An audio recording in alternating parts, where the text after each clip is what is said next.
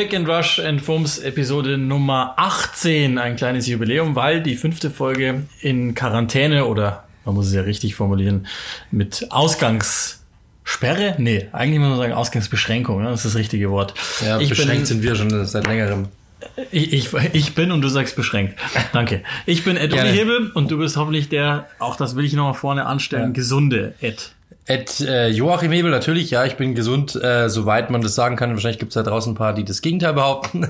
äh, und äh, ja, nach wie vor noch immer äh, größter Anwärter auf den Chefreporterposten im, ich bewerbe mich so ein bisschen um äh, ja den Ostteil so äh, Londons, äh, Englands meine ich. Ich hoffe, dass ich es irgendwann mal werde, aber da läuft wahrscheinlich wieder im Hintergrund irgendwas gegen mich, kann ich mir schon vorstellen. Dass da wieder so ein paar Schleckos versuchen, mich rauszudrücken. Jetzt kennt ihr den wahren Grund für die Ausgangsbeschränkung. Die da oben wollen nämlich, dass er Chefreporter wird und deshalb Genau. muss das ganze Leben jetzt erst einmal runtergefahren werden. Alle Auch liebe Grüße an die da oben. Kurzarbeit geschickt werden und jetzt haben die da oben, was sie wollen. Wer auch immer die da oben sind. Wenn ihr wisst, wer die da oben sind, dann lasst es uns bitte wissen. Hashtag Click Rush Fums in den sozialen Netzwerken.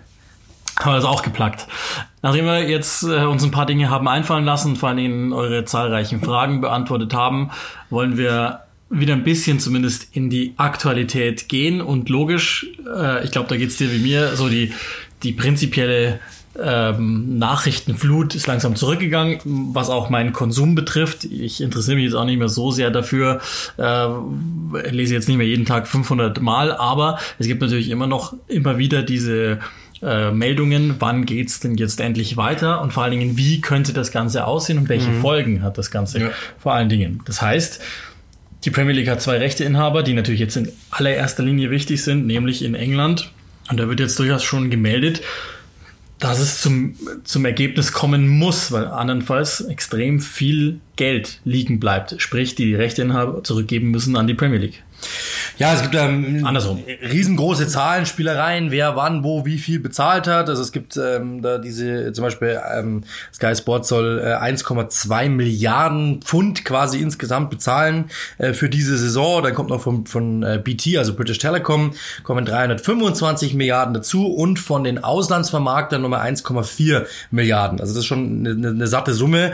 Jetzt gibt's dann eben so, ein, so, ein, so eine kleine Absplittung. Quasi insgesamt schuldet die Premier League in Anführungszeichen, äh, wenn man die ausführenden Spiele noch reinrechnet, schuldet die Premier League quasi insgesamt, äh, schuldet Sky zum Beispiel 371 Millionen, der Premier League zum Beispiel momentan noch, wenn man das so absplittet, äh, die Übersee-Broadcaster 341 Millionen und äh, British Telecom 50 Millionen Pfund. Also das heißt, es ist schon ein netter Satz, das sind noch, glaube ich, wenn wir es mal zusammenrechnen, äh, knapp ja 750 Millionen Euro, die da noch äh, geschuldet werden, ähm, von der Premier League jetzt quasi in Rückwirkung auf die äh, der Liga und das ist natürlich schon ähm, ähm, schon schon natürlich äh, nicht ohne, wenn erstmal natürlich die Vorleistung da ist, dass man sagt, als Sky oder als British Telecom oder als Vermarkter, wir geben euch das Geld erstmal beziehungsweise zahlen es erstmal und jetzt ist es so, dass es quasi im Endeffekt die Premier League Schulden hat bei Sky, die das zunächst, was heißt, mal nicht zurückfordern sollen, weil sie eben noch hoffen, dass es noch weitergeht.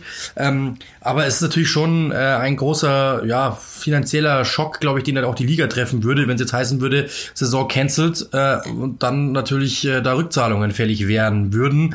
Ich glaube, so leicht wäre das nicht, nicht äh, dann von der, von der Kante zu wischen. Und da, am Ende des Tages sind es ja dann auch die Clubs, die das, die das natürlich dann sind. Ja. Äh, und äh, die haben natürlich dann ein riesengroßes Problem und ein Loch in der Kasse. Ja, genau, und da geht's ja dann weiter, weil die, die Verträge sind ja oft so abgeschlossen, dass man natürlich mit dem vollen Geld rechnet, vielleicht sogar noch hier und da etwas mehr, aufgrund der, der einkalkulierten oder eingepreisten Tabellensituation, wo du ja auch nochmal einen gewissen Schlüssel dann bezahlt bekommst von diesen Geldern. Also das ist natürlich, da merkt man schon, die, das geht immer weiter, das zieht halt permanent seine Kreise. Jetzt kann man natürlich fragen, was, wer hätte jetzt den größeren Schaden? Die Premier League, wenn nicht mehr gespielt werden würde, weil, weil sie Geld zurückgeben müssen an die Sender oder aber möglicherweise die Sender. Gerade in, in Großbritannien funktioniert ja alles über PayTV. Vielleicht auch so rum, dass die wiederum auch ihre Kunden verlieren. Die können vielleicht mit dieser Rückzahlung gar nicht so unheimlich viel anfangen, weil die ja, Ja, eventuell Kunden verlieren oder sie zumindest mal verprellen. Oder ihnen, wenn das kommt ja dann noch on top drauf. Ich bin jetzt nicht, äh, ehrlich gesagt, Firmen, wie die, wie die englischen Kollegen das gehandhabt haben mit ihren zahlenden äh, Ja. Kunden, ob die den jetzt drei Monate Ich glaube, hinten das, dran, aber- es gibt Freimonate jetzt, glaube ich, soweit ich Oder weiß. Jetzt. müssen momentan erstmal nicht aber ich zahlen. meine, das ist ja, hat ja auch glaube, das ist irgendwo, das hat ja irgendwo auch eine, einen Schaden, den man gar Ja, ja, nicht, noch nicht so richtig einzuordnen versteht. Absolut, das ist natürlich der Punkt, ähm, worüber Uli und ich ja, wir sind beide am Ende des Tages in der Medienbranche tätig äh, und Kommentatoren und äh, wo, haben wir auch oft darüber geredet, wie verfährt man mit solchen Dingen, wer, wann, wo, wie, weshalb. Am Ende des Tages ähm, kann ja der Broadcaster auch nichts dafür, dass das jetzt passiert ist. Die, die, die suchen sich das ja auch nicht aus. Die haben auch laufende Kosten. Für die ist das natürlich enorm. Und äh, da natürlich einfach zu sagen, so quasi, ich kündige mein Abo, ist natürlich ein harter Schritt. Weil am Ende des Tages, ja, die Firma ja auch nichts dafür kann und dann denen vielleicht eventuell auch was droht. Ähm, es, ist, es ist alles nicht einfach. Der Club bekommt dann weniger. Ähm, und äh, ja, der ganze Fußball hat natürlich weniger. Das ist ja genau das Problem, das wir jetzt momentan in der freien Wirtschaft so oder so auch haben also eigentlich Firmen, die überhaupt nichts dafür können, durch diese Ausgangssperren jetzt eigentlich im Endeffekt dann dadurch ja einen Nachteil haben, dass sie ihr Geschäft nicht weiterführen kann. Wir nehmen ein Beispiel. Ich habe einen, einen fiktiven äh, Klamottenhersteller, der seine Firma, es kann ein Einzelhändler sein, der selber sich eine Firma aufgebaut hat oder einen Einzelhandel aufgebaut hat und der jetzt in der Innenstadt in Hamburg, keine Ahnung, jetzt einfach nicht mehr verkaufen kann. Ja, der ist pleite. Das ist natürlich jetzt hier dasselbe in einer viel, viel, viel, viel, viel, viel größeren äh, Reichweite, das ist ganz, ganz klar, aber die sind natürlich jetzt auch durch diese äh, politischen Entscheidungen dadurch gezwungen, sie können nicht mehr Fußball spielen. Da ist natürlich erstmal die Premier League dann natürlich der, der Gelackmeierte und dann natürlich in zweiter Instanz die Broadcaster. Dass das natürlich alles nicht einfach ist und dass natürlich jetzt da geschachert werden muss, ich glaube, da werden beide einander entgegenkommen und sagen, hey, wir müssen versuchen, dass beide irgendwie gut aus der Geschichte rauskommen und am Ende des Tages äh, dann einfach hoffen, dass die Saison noch zu Ende gespielt werden kann, dass beide Teams oder dass beide Teams, dass beide Parteien auf ihre Kosten kommen und am Ende dann auch der Zuschauer, weil ich glaube, sollte das wirklich so eng gestrickt fertig gespielt werden, wie es momentan den Anschein macht, dann hat der Zuschauer natürlich ein Fußballfest vor sich. Ob da natürlich äh, das Ganze mit Zuschauern ist, das war mitnichten, also das wird dann mit Sicherheit natürlich äh, Geisterspiele betreffen, aber es wird auf jeden Fall ziemlich viel Fußball geben in kürzester Zeit, da bin ich mir ziemlich sicher, wenn sie denn zurückkommen sollten. Die Premier League hat noch kein Modell vorgelegt, wie das denn aussehen könnte. Es wird spekuliert mhm. darüber, dass sie Anfang Juni wieder einsteigen sollen. Die IFL allerdings hat schon mal ein entsprechendes Modell äh, vorgegeben. Äh, der Chairman Rick Perry, meine ich heißt er mit Namen, hat äh, den Vereinen schon äh, eine Memo geschickt mit einem mit einer Anweisung, dass sie bitte ihre äh, Teams, also die Vereine, ihre Teams nicht vor 16. Mai wieder auf die Trainingsplätze schicken sollen, ihnen quasi jetzt eine Art Break verordnen sollen. Hintergrund ist der, sie möchten dann anfangen, ähm, innerhalb von 56 Tagen die 341 ausstehenden Spiele durchzuziehen. Das wäre also eine acht Wochen Periode. Jetzt könnt ihr euch das mal ausrechnen. Also das, das bedeutet natürlich, quasi eine geraffte Weltmeisterschaft, genau. die, die eigentlich noch ausgeweitet ist. Ja. Also ja, äh, äh wie gesagt, die Premier League hat noch nicht nachgelegt, aber was daran klar sichtbar wird, ist, dass jede einzelne Liga, also die Belgier zum Beispiel haben einfach jetzt Schluss gemacht, aber das ist natürlich mit, also die haben einfach einen, einen Deal, der für zu Hause gilt für Belgien. Da kannst du dich natürlich viel, viel einfacher einfach nur einigen mit den Fernsehstationen. Wenn du das als Premier League tun würdest, dann müsstest du ja mit, weiß ich nicht, wie vielen hundert Märkten sprechen. Das ist ja gar nicht so ja. einfach machbar. Das heißt, da hängt mehr dran, wie du schon ausgeführt hattest.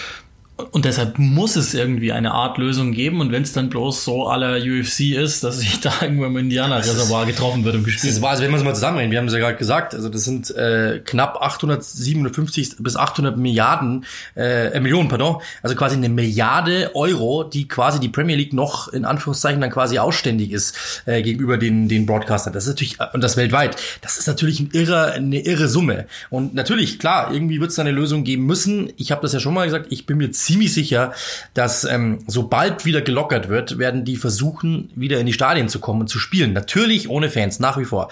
Aber sie werden es versuchen, weil da hängen so, da hängt so viel dran. Ich glaube in der Bundesliga noch mehr als in England, aber ich glaube, da hängt so viel dran, dass die wieder spielen müssen, weil die einfach schnell wieder in Money kommen müssen. Ganz einfach.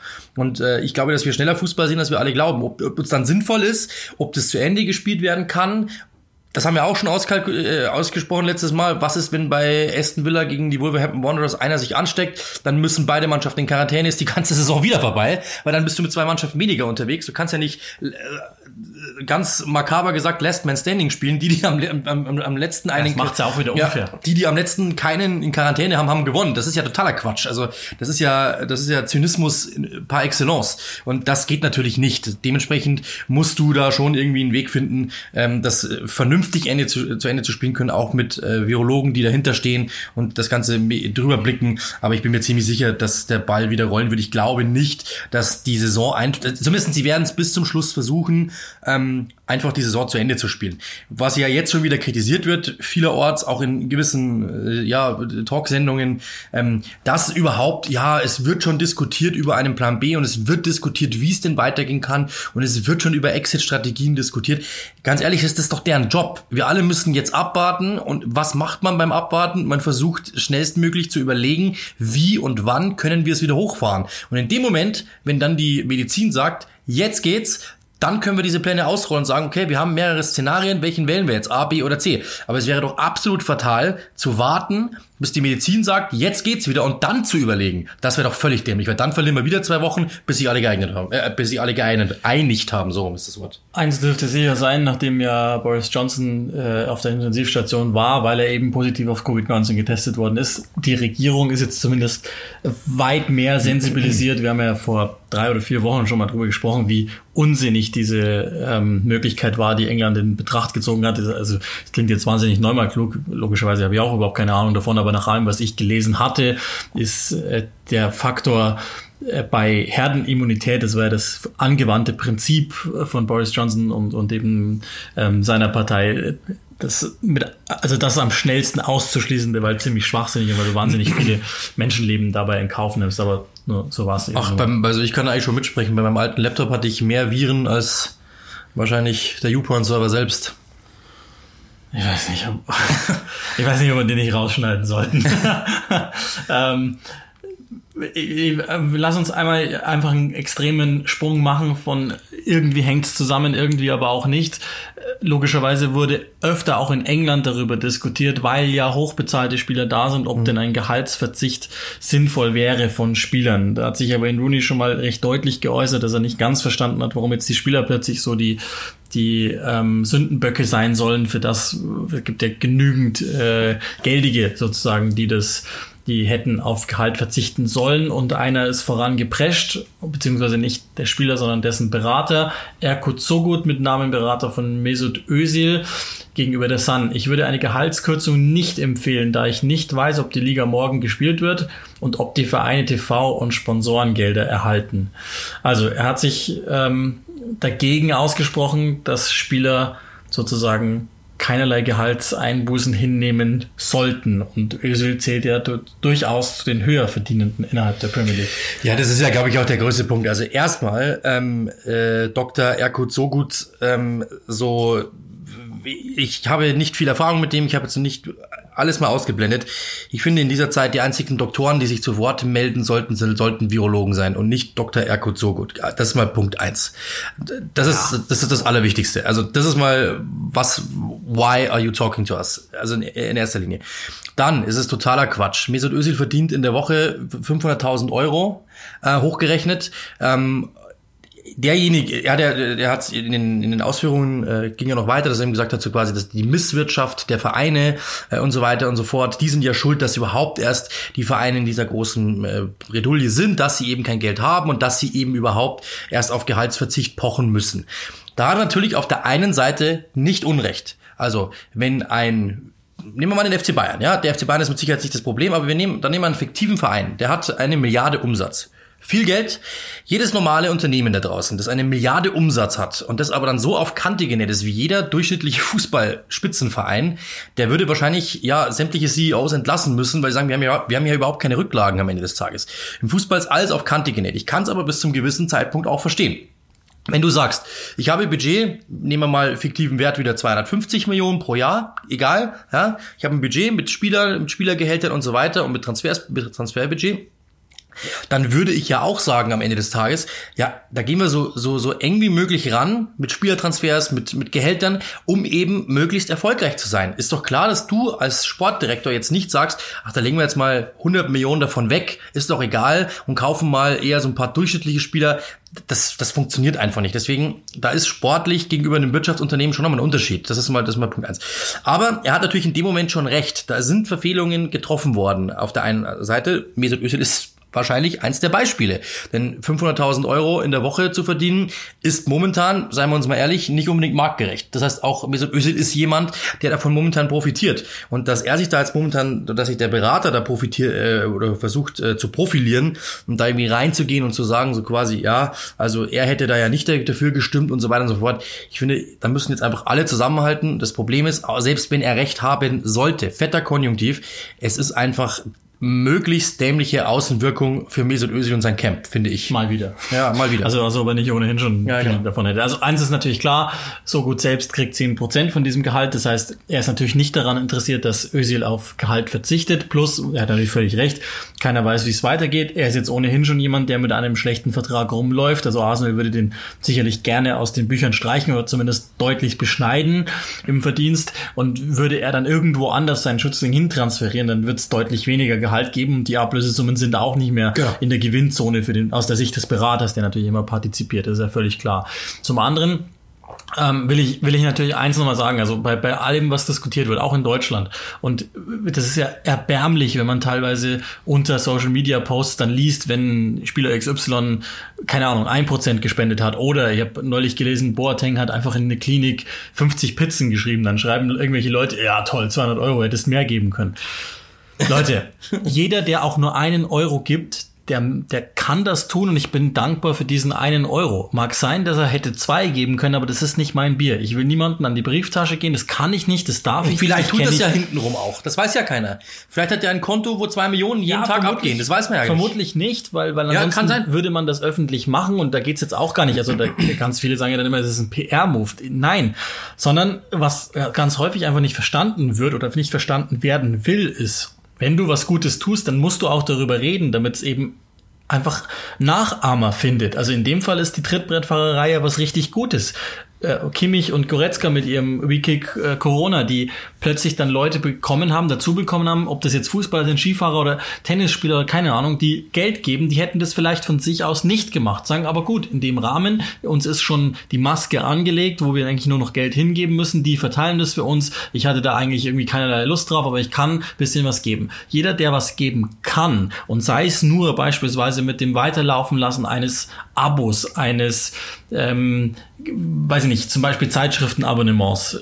Die Kollegen haben richtig, richtig Probleme, glaube ich, ähm, weil Anzeigen und so weiter schwinden. Dann kann man seinen Teil dazu beitragen, wenn man das vielleicht laufen lässt, obwohl man aktuell das vielleicht nicht unbedingt braucht, will, wie auch immer. Also nur ein kleines Beispiel. Oder aber ihr gebt halt einfach mal dem Pizzakurier, der gerade für kein Geld euch liefern muss, also mein, abgesehen davon, dass es ziemlich hohl ist, dass du äh, online kein Trinkgeld geben kannst, aber dann drückt ihr halt dem vielleicht mal zwei Euro nicht in die Hand, sondern legt es halt vor die Tür oder keiner, wie auch immer. Jeder, der spenden kann, der möge das tun oder auch nicht. Das geht mir einfach überhaupt nichts an. Und das ist mein Das ist, ja eben, das ist ja eben genau der Punkt, dass es einfach keinen Menschen etwas angeht, angeht am Ende des Tages. Ich finde halt nur äh, in dem Moment verwerflich, ähm, wenn der Berater da jetzt um die Ecke kommt und sagt so quasi, ja, wir hätten gefragt werden müssen. Das ist natürlich irgendwo schon richtig, wir hätten gefragt werden müssen. Aber jetzt mal ganz unter uns, ja, wie viele Leute kennt ihr, die jetzt in Kurzarbeit geschickt werden? Wie viele Leute kennt ihr? Glaubt ihr, dass zu jedem, der jetzt in Kurzarbeit geschickt worden ist, oder vielleicht seid ihr selber sogar betroffen, ist jedes Mal der, der, der, der Chef hingegangen und hat gesagt, ja, findest du das okay? Wenn wir dich jetzt in Kurzarbeit schicken, findest du das okay? Ich glaube, da würden wahrscheinlich 90, 99,9 Prozent sagen nein und der eine hat wahrscheinlich einen Stift im Kopf.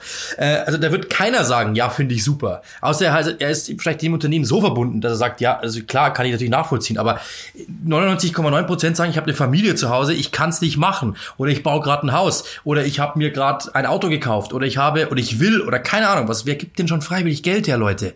Also das ist doch totaler Quatsch. Und dementsprechend, natürlich ist der Move zu sagen, wir hätten ganz gerne gefragt werden wollen, absolut nachvollziehbar. Auf der anderen Seite wieder aber genau nicht, weil das ist nun mal einfach so, wenn es die Regelung gibt, dass man eben, es gibt ja auch zum Beispiel dann eben äh, ein Staatsprogramm in, in Großbritannien, dass man dann eben in, in Betracht ziehen kann, dass eben dann Gehälter übernommen werden kann. Da ist halt der Fußball mit rein. Ja, warum sollte man denn da fragen? Also wenn es das, wenn es das so gibt und wenn die Rechtssituation ist, dass man solche Paycuts einfach implementieren kann als Verein, um zu überleben, dann machst du das. Und dann gehe ich mal davon aus, dass diese Spieler, ja, dass, dass die schon irgendwie überleben werden. Und danach sagt ja keiner, dass das Ergebnis offen ist. Das ist nämlich der nächste Punkt. Wer sagt denn, dass dieses Geld in dem Moment einfach verschenkt ist, sondern der FC Arsenal hat zum Beispiel auch den Spielern mitgeteilt im, im Nachhinein, das ist das, was, was, ähm, was Dr. Sogut nämlich nicht erwähnt, dass wenn der FC Arsenal in die Champions League kommen sollte, würden sie das volle Gehalt bekommen. Das heißt also, sie haben noch ein paar Spiele übrig, ich glaube zehn an der Zahl, oder wie viel sind es, neun, glaube ich noch, oder so. Oder äh, wo sind wir jetzt ungefähr? Das ist so weit weg, ich weiß es äh, nicht. Genau, ich glaube, wir, wir waren beim 30. Spiel, so, glaube ich. Ja. Acht, acht Spiele ungefähr, acht, neun Spiele noch. Ähm, das heißt, wenn die schaffen würden, in die Champions League zu kommen, gäbe es das voll, gäbe es das volle Gehalt auf jeden Fall garantiert. Also da sieht man mal, dass es dann einfach nur zu kurz gegriffen ist, einfach mal zu sagen, ja, ich hätte aber ganz gerne mein Geld. Ja, das hätte jetzt von uns jeder ganz gerne. Ich hätte jetzt auch ganz gerne, dass, dass mein Arbeitgeber mir sieben Spiele gibt und ich am Tag 7000 Milliarden Euro verdiene. Das ist klar. Hätte jeder von uns ganz gerne. Aber das hätte ich unabhängig von Corona auch. Also insofern ist es totaler Quatsch. Ähm, jeder will doch versuchen, das meiste rauszuholen. Es ist aber für alle eine schwierige Situation. Und dann einfach zu sagen, ja, wir hätten aber ganz gern unser ganzes Geld. Ja, das hätte wahrscheinlich, das hätte, das hätte der Club FC Arsenal auch ganz gerne. Der bleibt doch jetzt auch auf der einen oder anderen Tranche sitzen, wahrscheinlich, die er nicht bekommt. Sponsorengeld, äh, Sponsoreneinnahmen, die nicht kommen, Merchandising, die nicht die werden, kommen. Die werden sicher Natürlich. keine Zuschauereinnahmen Natürlich. haben in den nächsten Wochen, Monaten. Natürlich. Äh, Wahrscheinlich nicht mal mehr in ist, dem Jahr. das ist, was man so hört, über eine Million im äh, pro Heimspiel, wenn man sich das mal überlegt. Also das ist total irre zu sagen, ja, ich hätte ganz gern mein Geld. Das ist einfach auch zu kurz gegriffen, das ist auch ehrlich gesagt zu weinerlich, weil dich trifft am Ende des Tages nicht am dicksten. Das muss man auch ganz klar sagen. Also bei- bei einem sind wir natürlich bei Dr. Erkut Sogo, der hat ebenfalls ein Gräuel auf die da oben. Das ist klar. Ja. Und das haben wir natürlich auch. Wir auch, weil die, weil die mich nicht befördern wollen. Die, die, ja, dich ja schon. Die, die, die da oben wollen dich ja da reinnehmen Also, und, und mich ausboten. Ja. Da, da trifft immer den kleinen Mann. Absolut, den oder kleinen den, Mann. Oder den jungen Mann in dem Fall. Kleinen Mann auf der Straße, wer kennt ihn nicht? Also du hast schon gesagt, ähm, das Arsenal das ist auch eigentlich ganz nett, dass sie gesagt haben, die keinerlei Gehaltseinbußen sollten sie die Champions League erreichen. Das Problem ist, dass die Spieler, die, auch da wieder, ne, die ganz oben stehen, die wird's ohnehin nicht treffen. Die gehen dann einfach schlicht und ergreifend irgendwo Ganz anders einfach, hin, ja. wo das Geld noch da ist. Das ist. Das ist ja das Erstaunliche, weil das permanent dann auch nach sich ziehen wird, dass eben einzelne Spieler wechseln werden. Und im Moment, wir, wir haben mit euch heute vor, dass wir mal bei den Top 6 einfach einmal eine Bestandsaufnahme machen, was könnten die brauchen. Das schicke ich aber schon mal vorne weg. Da wissen wir noch nicht, was die eventuell abgeben müssen. Also bei Chelsea liest man ja beispielsweise, dass die, wenn Lampard sein Konzept weiter durchziehen will, dass sie einiges loswerden müssten. Also das ist äh, unheimlich, unheimlich extrem, was da im Moment passiert. Das kann man, glaube ich, auch noch so gar nicht einschätzen. Hängt auch immer noch davon ab, wie lange das jetzt dauern wird. Wenn es Anfang Juni tatsächlich losgehen aber das sollte weiß ja keiner. Das ist ja das Ding. Ein Schrecken mit, mit einem Ende, aber also es mag ja auch sein, dass es einfach nicht mehr weitergeht. Und das wissen wir genauso wenig wie ihr da draußen und vermutlich wissen es noch nicht mal die, die es wissen könnten. Ja, vor allem, ich meine, dann gehe ich halt zu Arsenal und sage, Leute, hätten wir ganz gerne von euch äh, beim nächsten Mal finden wir echt nicht unbedingt äh, so Knorke, was ihr jetzt gemacht habt. Aber das über die Medien zu spielen, ist doch klar, dass dann das Bild verkauft wird des äh, weinenden Millionärs. Das ist doch wohl logisch am Ende des Tages. Und das ist halt das große Problem. Der Goal auf die Profis ist ja sowieso schon, wie wir alle hören, wie Wayne Rooney ihm gesagt hat, er versteht nicht, wieso plötzlich alle auf die Fußballer zeigen. Hat er vollkommen recht. Ähm, warum? Also ich meine, jeder soll spenden, jeder soll irgendwie seinen Beitrag leisten. Warum wird ausgerechnet eine Gruppe rausgezogen? Die sind schuld dran, in Anführungszeichen. Die sind nicht schuld dran. Also das ist totaler Quatsch. Man, man macht sich da sehr einfach zu sagen, ja, der Millionär. Und ja, aber in diese Position hat sich der Berater Mesut Özil selber rein katapultiert, das muss man auch sagen. Und auch klar ist ja, wir wissen ja auch nicht, ob Özil nicht vielleicht Probleme hat, seine seine Kosten zu decken. Wer weiß, wie viele 80 Häuser der gebaut hat. Also damit meine ich jetzt Özil Nee, nee, nicht genau. persönlich, Kann er ja sondern nichts nur dafür. für Ja, genau.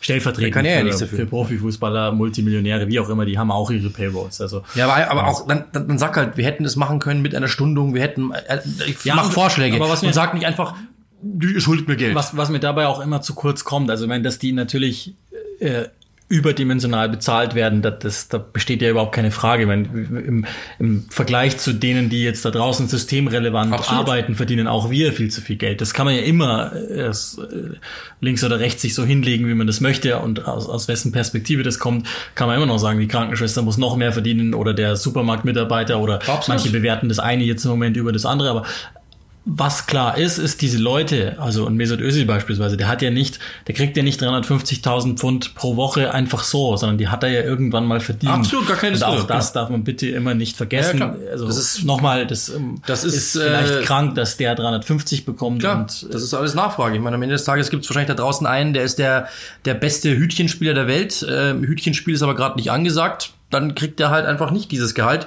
Mesut Özil ist einer der besten Fußballer der Welt und das ist jemandem 500.000 Euro die Woche wert. Das ist halt nun mal Markt und Nachfrage. Das ist einfach ganz, das ist Angebot und Nachfrage. So, so einfach ist es. Lass uns noch einmal in, also es macht jetzt keinen Sinn, jedes einzelne Transfergerücht zu nehmen. Eins machen wir aber und ihr werdet irgendwann merken, wie genial diese Überleitung gewesen ist. Und wenn es noch ein paar paar Wochen dauert und ihr das vielleicht noch 30 Mal zurückspielen müsst, um zu denken, ah, jetzt ist es mir aufgegangen. Josh Marcher im Moment bei Bordeaux soll angeblich äh, auf dem Monitor einiger Premier League Clubs sein, vornehmlich West Ham und Crystal Palace. Die sollen ungefähr 10 Millionen Pfund in die Hand nehmen wollen, um ihn zurück nach England zu lotsen. Traust du ihm Premier League zu? Ja, äh, absolut. Also er hat wirklich äh, eine Menge. Ähm, man muss auch sagen, es hat einen riesen Sprung äh, hinter sich, hat äh, ging, ging ja, glaube ich, letztes Jahr im Winter nach Frankreich, hat dort, glaube ich, nicht viele Spiele gemacht, glaube sieben an der Zahl und irgendwie einen Treffer oder so. In dieser Spielzeit 21 Spiele, sechs Tore in Frankreichs höchster Liga, hat sich dort einen Namen gemacht und ähm, natürlich es geschafft, äh, ja, natürlich dann auch die Engländer wieder auf den Plan zu rufen. Hat in der dritten Liga, das muss man auch mal sagen, da schon richtig eingebombt und dann den Sprung in die erste französische. Das ist schon ein Sprung. Den hat er gemacht, den hat er gemeistert, äh, ist immer noch sehr, sehr jung mit 21 und äh, ich, also ich finde ihn ehrlich ehrlich gesagt, nicht weil ich die Frank Frankreichs Liga langweilig finde, aber ich würde ihn sehr, sehr gerne in England sehen. Das ist einfach der Punkt. Ich würde gerne sehen, wie der in der Premier League performt. Und ähm, gerade so eben bei so einem West Ham als Backup für Aller oder vielleicht als Konkurrent zu Aller, oder als Nebenmann von Aller äh, fände ich ihn wirklich gut. Das ist absolut äh, klasse, klasse, klasse Abschluss äh, und ähm, das würde ich sehr gerne in der Premier League sehen. Also Josh Marger, das ist jetzt die Überleitung. Ich, mach, ich mache es einfach mit, mit dem Vorschlaghammer, so wird es dieser Tage einfach gemacht. Mit dem einer der Stars, einer der Stars aus der Serie Sunderland Till I Die bei Netflix Staffel 2 vor, ich glaube so 14 Tagen ziemlich genau online gekommen. Und äh, wir wissen, das haben wir auch in den sozialen Netzwerken mit euch schon das ein oder andere Mal besprochen, dass ihr da draußen auch sehr interessiert seid an dieser Serie. Falls nicht vorab, die Frage von dir, gibt es dafür eine Sehempfehlung? Yo, Jo, auf jeden Fall. Also Staffel Nummer zwei. Sieben Daumen hoch. Hat, ich weiß gar nicht, wie viele Folgen, auf alle Fälle dauern die Kann so eine knappe Stunde, ich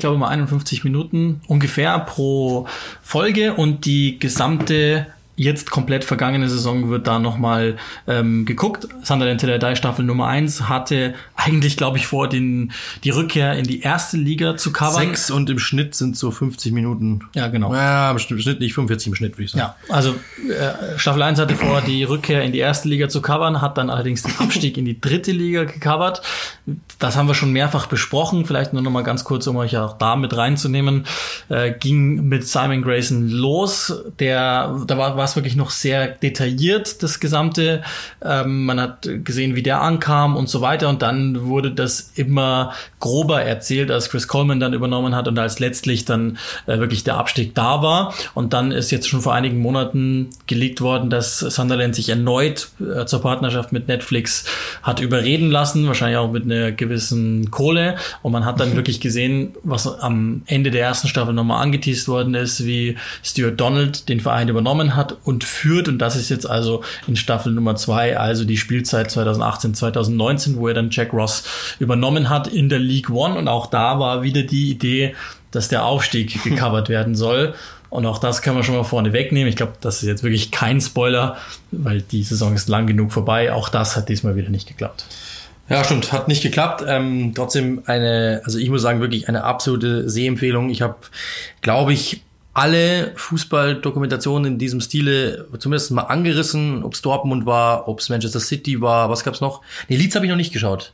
Das muss ich noch machen. Finde ich auch tatsächlich muss ich, gut. Muss ich noch nachholen, ja. Aber ähm, gerade was natürlich auffällt bei diesen großen Dokumentationen, bei Dortmund zum Beispiel, man merkt einfach sehr, die nehmen das Geld mit, sind darauf aber nicht angewiesen. Das heißt, die können natürlich einen Riegel vorschieben und sagen, da kommt ihr nicht rein. So, Punkt. Und dann hast du natürlich gewisse Situationen, wie zum Beispiel dieser, dieser Englischkurs mit Axel Witzel oder sowas, der angeschnitten wird, aber du bist nicht dabei. Solch, solche Sachen. Was eigentlich sehr, sehr witzig wäre, mal zu sehen, wie läuft sowas ab. Oder egal was, ja. Einfach so hinter die Kulissen mal zu blicken. Das wird abgeschnitten. Und dann Hans-Joachim Watzke hat es ja auch mal gesagt in einem Interview, er hat über den Schiedsrichter geflucht. In dem Moment, als er eigentlich verkabelt war, ging dann eben zu den Produzenten und sagte, das bitte rausschneiden. Das muss man natürlich sagen, das ist bei Sunderland so leicht nicht möglich, weil der Betrag natürlich so exemplarisch hoch sein wird für Sunderland, dass dieser die haben einfach wahrscheinlich einen geknäbelteren Vertrag. Da bin ich mir ziemlich sicher. Als Drittligist werden die wahrscheinlich sagen, okay, ihr gebt uns zwei Millionen, das ist für uns wahrscheinlich ein Drittel des Etats, über, über, übertreiben wir mal völlig. Ähm, die sind einfach wahrscheinlich nur höllisch froh, dass die dieses Geld bekommen und werden dann wahrscheinlich für diesen Vertrag ganz schön bluten müssen und dann reinschreiben, ja, okay, ähm, ja, müssen wir so machen. Leider Gottes, hilft nichts und das hat man, merkt man ja auch und auch, Uli, du hast das im Nachhinein gelesen, kannst wahrscheinlich das gleich noch mehr sagen. Ähm, die Protagonisten waren im Nachhinein auch nicht wirklich begeistert, dass ja. eben so viele Einblicke äh, gezeigt worden, werden durften, sagen wir mal so. Also das ist für mich tatsächlich das Erstaunliche. Ich habe das schon nach Staffel 1 gelesen, dass vor allen Dingen die Trainer, das ist ja noch logisch, nicht besonders glücklich waren darüber, dass das gecovert worden ist, weil es dich natürlich irgendwo in deiner Arbeit beschneidet oder aber eventuell in einem Licht dastehen lässt, dass du so nichts haben möchtest. Ähm, das haben sowohl Simon Grayson nicht ganz so deutlich, vor allen Dingen Chris Coleman, der hat sehr deutlich gemacht. Das war, glaube ich, auch der Grund, warum da wirklich dann gegen Ende von Staffel 1 nicht mehr viel gezeigt worden ist. Und jetzt auch Jack Ross im Nachhinein, der inzwischen auch entlassen ist, seit Oktober beurlaubt bei ähm, Sunderland gewesen. Und der hat es jetzt auch im Nachhinein wissen lassen. Also das ist tatsächlich so der Sport der letzten Tage gewesen, wenn ich immer geguckt habe, was sagt ähm, Donald zu seiner ähm, zu seiner Performance, was sagt Charlie Methvin zu seiner, was sagt Josh Marger, der auch gesagt hat, also Leute, mir wurde jetzt hier in die Schuhe geschoben und das muss man auch ehrlich sagen, das so der Touch blieb da bei Marja, der hat sehr gut funktioniert im ersten Halbjahr und dann plötzlich hieß es immer der Berater, der Berater und auch Marja selbst sah nicht sehr sympathisch aus und vor allen Dingen in Sunderland jetzt nicht unbedingt zugetan. Er selbst sagte, Nee, es hat natürlich sportliche Gründe. Ich bin inzwischen Stammspieler in der ersten französischen Liga und war vorher in der dritten englischen Liga. Also es ist überhaupt gar kein Vergleich. Mal abgesehen davon, dass er auch mehr Geld hätte verdienen können. Ähm, also so haben sich jetzt inzwischen alle schon wieder geäußert und vor allen Dingen eben Donald, ähm, Mathwin und auch Ross haben jeweils gesagt, also zimperlich waren sie nicht mit uns. Sie haben schon sehr deutlich gezeigt, was, also ich habe mich manchmal ehrlich gesagt sehr gewundert, welche Dinge wir gesehen haben. Ja.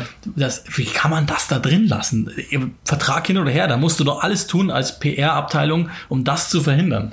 Ja, das auf jeden Fall. Also das, das, das ist, das ist, glaube ich, halt eben genau dem geschuldet, dass einfach der Vertrag wahrscheinlich so eng geschnitten sein worden wird, dass sie gesagt haben, okay, äh, wir müssen da jetzt durch. Absolut, kann ich genau nachvollziehen. Mal vielleicht first things first, wie man so schon sagt ich finde, dass am Anfang, das ist in beiden Staffeln so. Am Anfang ist, bei, ist, ist alles immer sehr ausgebreitet und du kriegst einen großen Einblick und einen tiefen Einblick und es wird viel vorbereitet und am Schluss wird dann immer schon sehr viel, sehr, sehr schnell und, und heftig zusammengestaucht. Das, das merkt man schon. Gerade eben äh, in, in, in dieser, in der zweiten Staffel dann, als sie dann in diesem, äh, in dem, äh, na wie heißt das, ähm, in der Checker Trophy, Checker Trade Trophy äh, im Finale sind. Das ist ja quasi, das ist alles so schnell zusammengerauft. Auch die Playoffs sind ja so schnell das ganze zusammengestaucht inklusive Hinspiel, ja. Rückspiel und Finale in einer Da musste ich echt Folge. mal echt überlegen, okay, ich habe, glaube ich, ein Spiel davon kommentiert. Ja. Ich glaube, das war das Playoff äh, Halbfinale Rückspiel, genau. Das habe ich damals noch kommentiert.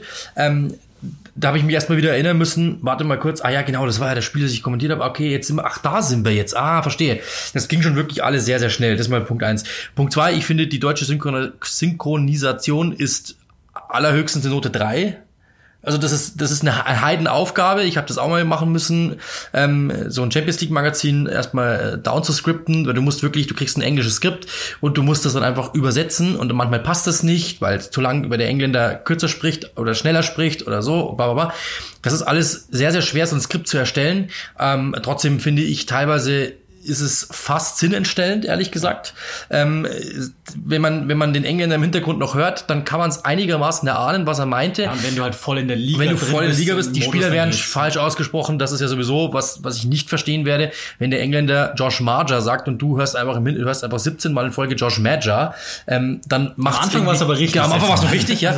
Und dann macht es halt irgendwann keinen Sinn mehr. Und dann natürlich auch sowas wie zum Beispiel Will Grigg wird vorgestellt mit Will Grigg is on fire. Let's see if he's on fire today. Und dann heißt es Will Grigg ist ist gut drauf. Mal sehen, ob er heute auch trifft. Das ist halt so, wo ich mir da gedacht habe so, okay, äh, ich glaube, ihr habt nicht verstanden, was Will Grigg is on fire eigentlich äh, für eine popkulturelle Bedeutung hat, dieser Satz. Also das muss man einmal klar sagen. Ja, und das, ähm, die, die, ich, glaub- ich wenn glaube, ich kurz unterbrechen darf. Ja. Also das ist ja, das ist ja der, der Unsinn an der ganzen Geschichte ist das. Du willst es einerseits für die breite Masse aufbereiten, andererseits kriegst du es aber nicht hin, den Modus so exakt zu erklären, dass es für eine breite Masse Genau. Bei zugänglich Checker ist. Trade Trophy, glaube ich, für die Leute, die nicht drinstecken und wissen, was die Checker Trade Trophy ist. Übrigens, das haben wir am Anfang, glaube ich, auch nicht wirklich verstanden. Also als wir mit uns mit England beschäftigt haben, wo kommt denn der Pokal jetzt her? Also das ist, äh, das ist natürlich schon ein paar Jahre her, ist klar, aber das gibt's so nirgends anders. Dass, dass eben die dritte und die vierte Liga einen Pokal untereinander ausspielen. Das gibt's so nicht. Und äh, dementsprechend ähm, ist es etwas, was äh, finde ich. Reserves, ne? Ja, genau, genau, ja, die Reserves, ja, genau. Was, was da natürlich, das, das müsste erklärt werden. Ja, ja, klar. Und das ist eben genau der Punkt, was da eben nicht Das getan passt wird. natürlich nicht rein, weil sie wollen dieses Finale halt hypen und haben, also Genau. ich bin ziemlich sicher, dass die, dass die ähm, Verantwortlichen bei Sunderland das auch eingeschränkt hatten, aber sie haben halt nur den Genau. Teil drin gelassen, wo es hieß Wembley Finale, Finale Wembley. Schön und gut. Funktioniert Genau. auch für die Dramaturgie natürlich. Genau, es ist ein Pokalfinale, aber ich glaube für den Zuschauer, der das nicht verstanden hat, der glaubt, die sind jetzt in Wembley, weil sie das FA Cup Finale spielen. Ja. Und das ist einfach nicht richtig. Äh, und ja, aber das ist so der Punkt, das sind so Sachen, die mir einfach aufgefallen sind, ähm, eben, dass es sehr gestaucht wird äh, bis zum gewissen Zeitpunkt. Und natürlich, das muss man natürlich auch sagen, das ganze Material haben wir alle nicht gesehen. Ähm, inwiefern da natürlich Tendenzen reingespielt haben, ist natürlich auch was. Das ist natürlich immer das große Problem, wenn du eine Geschichte erzählst, dass wenn du Sachen rauslässt und Sachen schneidest, ist es immer schon bloß ein, Au ein Ausschnitt der, der Realität. Das heißt, wenn ich von Josh Marcher ein Interview zeige, wie er sagt, ja, mhm, wir werden schon sehen, und am Ende sagt er danach, ja gut, äh, wir schauen mal, also ich bin momentan eher so, dass ich sage, ich will gehen, ich lasse es aber weg, dann wirkt der natürlich schon anders, als wenn ich alles zeige. Das ist natürlich klar, das ist so. Und ähm, wir haben jetzt von allen ein Bild, ich weiß nicht immer, ob dieses Bild von allen auch wirklich so ist in der, Gen in der, in der Gänze. Das muss ich auch ganz klar sagen.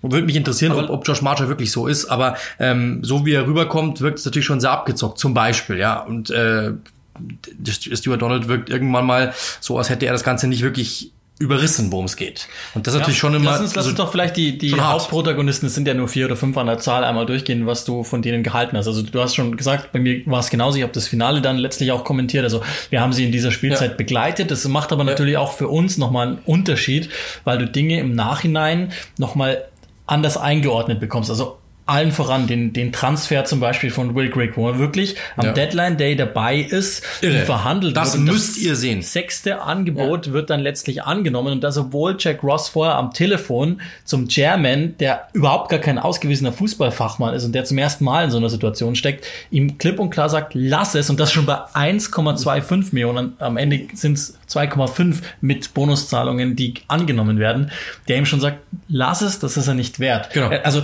das ist wirklich, solche Dinge findet ihr in den anderen Dokus ähm, nicht. Nee. Dokus nie. Ja, ja, und das alleine ist ein Grund, sich das mal anzugucken. War auch in Staffel 1 schon so, dass am ja, Deadline Day, da hat man irgendwie einen besseren Einblick bekommen.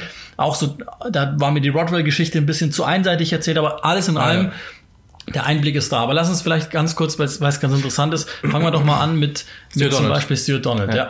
Also ich habe das Spiel damals kommentiert, mich davor beschäftigt und habe das Gefühl gehabt, da kommt jemand, der aus einer schwierigen Situation ja, mit dem mit dem Besitzer der vor, der überhaupt keine Lust mehr hatte, was natürlich auch immer so gezeigt wird, so quasi in welchem Sumpf saß der schon, das weiß man ja auch nicht. Aber okay, es kam da einer, der wirklich als großer Retter gefeiert worden ist, der Ideen hatte, der plötzlich wieder Geld reingepumpt hat, den alle geliebt haben und genauso habe ich das auch in allen Gazetten damals gelesen, wirklich in allen. Der wurde willkommen geheißen als derjenige, der jetzt retten soll, weil es hat damals nicht viele Käufer oder potenzielle Käufer gegeben. Und das muss man auch mal davon sagen. Dann, was man dann sieht, ist jemand, der natürlich einfach eigentlich stiller Teilhaber sein sollte, habe ich das Gefühl. Der sagt, ich gebe das Geld, ich habe vielleicht so ein bisschen die Business-Administration, aber den sportlichen Teil, dafür hole ich mir jemanden, der ausgewiesener Sportfachmann ist, ähm, den er ja auch hatte, der aber kaum gezeigt wurde, das muss man auch klar sagen. Äh, und das ist eben so ein bisschen das Problem, dass man dann eben nur noch ihn sieht, wie er sein privates Vermögen in Anführungszeichen verballert für Will, für Will Grigg und dabei natürlich absolut dilettantisch aussieht. Einfach nur jemand, der sagt, es ist mir jetzt egal, äh, ich will die Robbie Williams Karten bei eBay einfach haben und ich zahle einfach 17 Mal über den, den Marktwert. Robin Williams? Robin Williams, genau. Es ist mir egal, ich muss in diesem Konzert dabei sein, ganz einfach. So war's und ähm, so zumindest wird so dargestellt. Und ähm, ja, das wirkt natürlich dilettantisch am Ende des Tages, aber ich muss schon sagen, er wirkt schon so, als das ist eine Herzensangelegenheit. Wenn du Millionär bist, das meine ich eben genauso, und du kaufst diesen Club, dann und du stehst ohne Stürmer da, dann bist du vielleicht schon so, dass du sagst, hey, dann gebe ich halt diese Millionennummer aus, ist mir jetzt egal. Das Problem, das ich habe in dieser Situation ist, und das ist dieser Zusammenhang, der in dieser Dokumentation nicht herausgearbeitet wird, ähm, dass am Ende des Tages Jack Ross dafür äh, quasi an die Wand gestellt wird, am Ende des Tages, dass Will Grigg nicht funktioniert hat und dass die nicht aufsteigen. Und das Problem ist, sie mussten Marger verkaufen, aber derjenige, der am Ende des Tages den falschen Stürmer gekauft hat, was Jack Ross ja auch angemahnt hat, das war nicht Jack Ross. Und das ist eben das große Problem, dass am Ende wirklich rauskommt, so Jack Ross muss jetzt weg, weil es hat nicht funktioniert.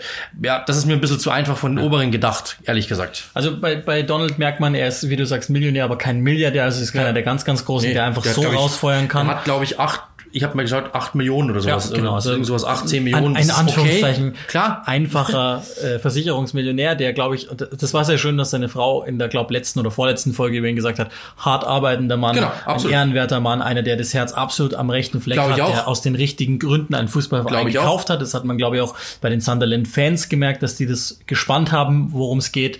Aber letztlich halt einer, der Dinge tun musste oder getan hat, das bleibt offen. Also ich habe da hatte eine ganz andere Wahrnehmung, als ich sie jetzt habe.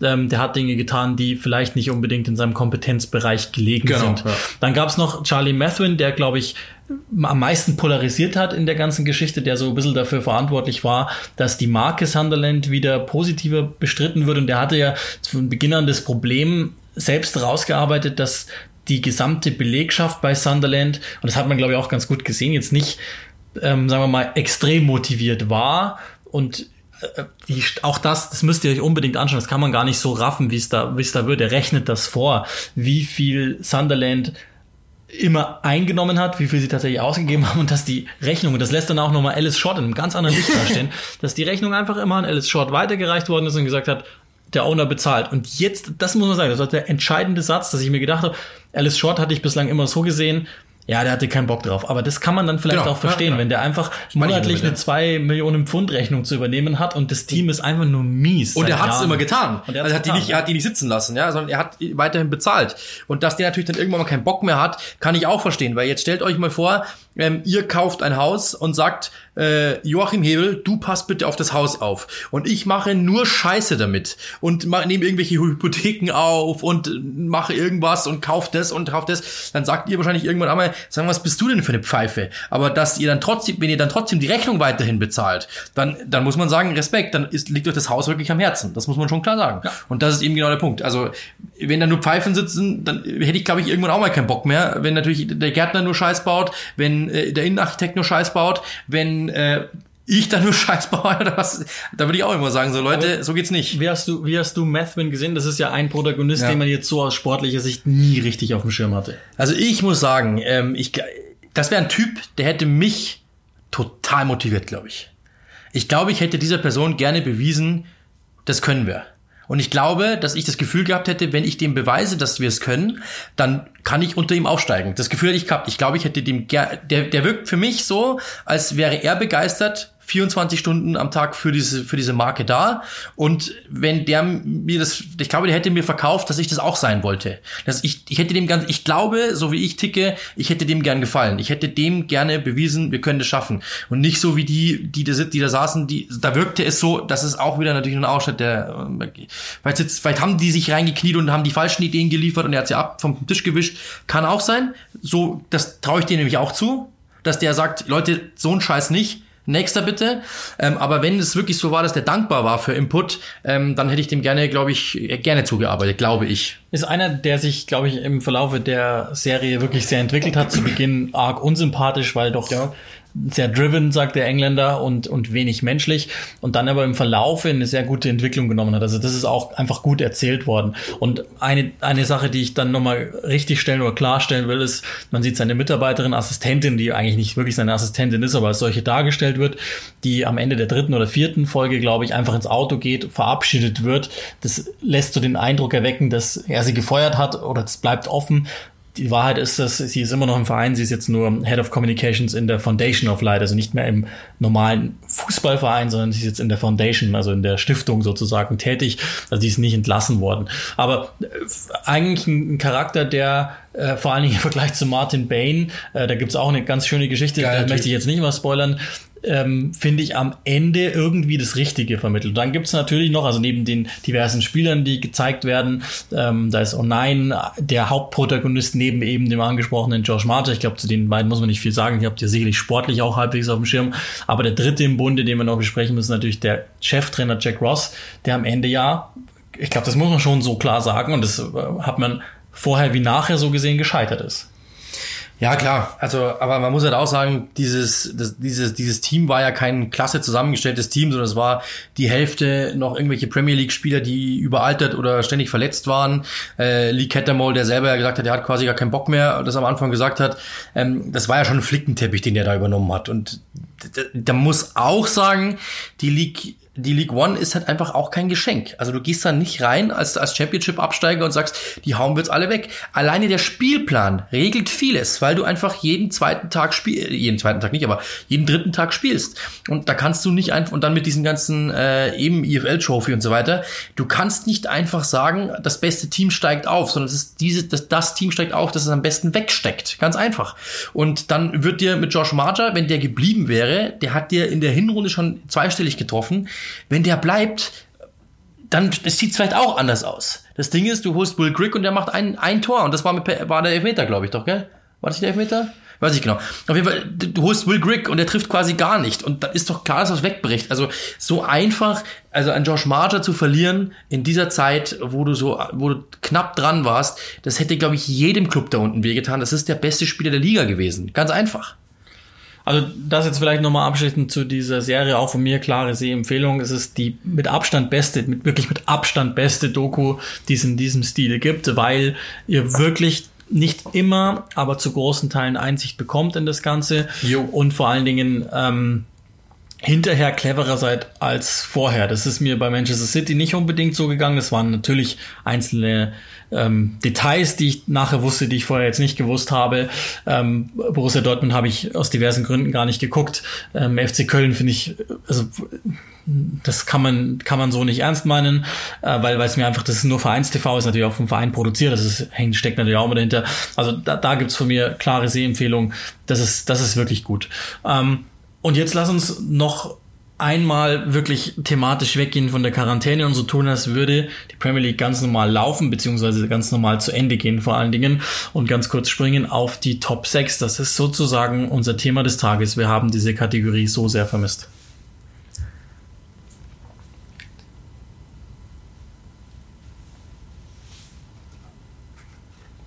So, wir müssen wirklich gucken, dass wir mit ungefähr vier Minuten pro Verein hinkommen. Wir haben nämlich noch ein knappes Viertelstündchen mit euch in der Episode Nummer 18. Liverpool ist im Moment Tabellenführer und Champions Elect. Lass uns mal gucken, was denn Liverpool tun müsste, um sich für die nächste Saison vernünftig aufzustellen. Welche Transfer-Needs in Anführungszeichen hat Jürgen Klopp? Also da finde ich es am schwierigsten. Also ich glaube, dass du, also ich persönlich würde mir wahrscheinlich so einen, ähm, einen, einen Tangin Dombele mit Hirn wünschen, einen so ein bisschen Box-to-Box-Player, der dir aber hinten was abarbeitet, der nach vorne was geht. Im Mittelfeld hätte ich ganz gern noch einen dynamischeren Typen eben. Und ich hätte gerne wahrscheinlich noch einen, so Timo, ich glaube, ich würde Timo Werner nehmen. Einen, den du eventuell auf dem Außen einsetzen kannst oder auch im Zentrum einen, den du brauchst. Also ich glaube, auf dem Flügel, also Minamino, das ist ja was, was, was überhaupt nicht ausgearbeitet wurde. Das ist eigentlich jemand, der momentan floppt Also der hat überhaupt noch nicht, nur überhaupt noch nicht funktioniert. Ähm, ist jemand, ist eine gute Idee gewesen für acht Millionen Schnäppchen. Aber ich glaube, da bräuchtest du jemanden, weil ich, ich tippe, Shakiri wird gehen. Minamino funktioniert, funktioniert nicht. Dementsprechend bräuchtest du einen Flügelspieler und wenn ich drei mir aussuchen dürfte, würde ich einen Mittelfeldspieler nehmen, der ein bisschen Dynamik bringt. Ich würde einen Außenspieler nehmen, den ich auf die Bank setzen kann, der nicht unbedingt beleidigt ist, der mir aber trotzdem Qualität bringt. Und ich würde jemanden nehmen, der im Zentrum Sturm vielleicht auch noch ein bisschen mehr liefert, weil du hast in der Innenverteidigung kein Problem, also außer wenn die alle fit sind, nehmen wir es mal so. Ja. Für dich hast du kein Problem. Auf den Außen hast du Außen, Außenverteidigerposition hast du auch kein Problem. Ich finde doch das, das sind für mich die beiden Punkte. Links- und Rechtsverteidiger brauchst du ein Backup. Ein Backup, ja, okay. Ein Backup kannst du nehmen. Aber wenn du Milner als Backup für Linksverteidiger siehst zum Beispiel. Das, also ich, ich würde, ich würde, ich würde folgendes machen. Ich würde denken, Lalana geht. Das mhm. ist für mich ziemlich mhm. sicher. Dann würdest du Milner in die Lalana-Rolle schieben. Der wird älter. Also klar, der ist natürlich ein anderer Typ so, aber der würde diesen Kaderplatz nehmen, der ja. dann reinkommt, wenn es was, wenn's was zu tun gibt. Natürlich könntest du den immer im, in klar. jedem Spieler im Kader haben, um ihn überall hinstellen zu können.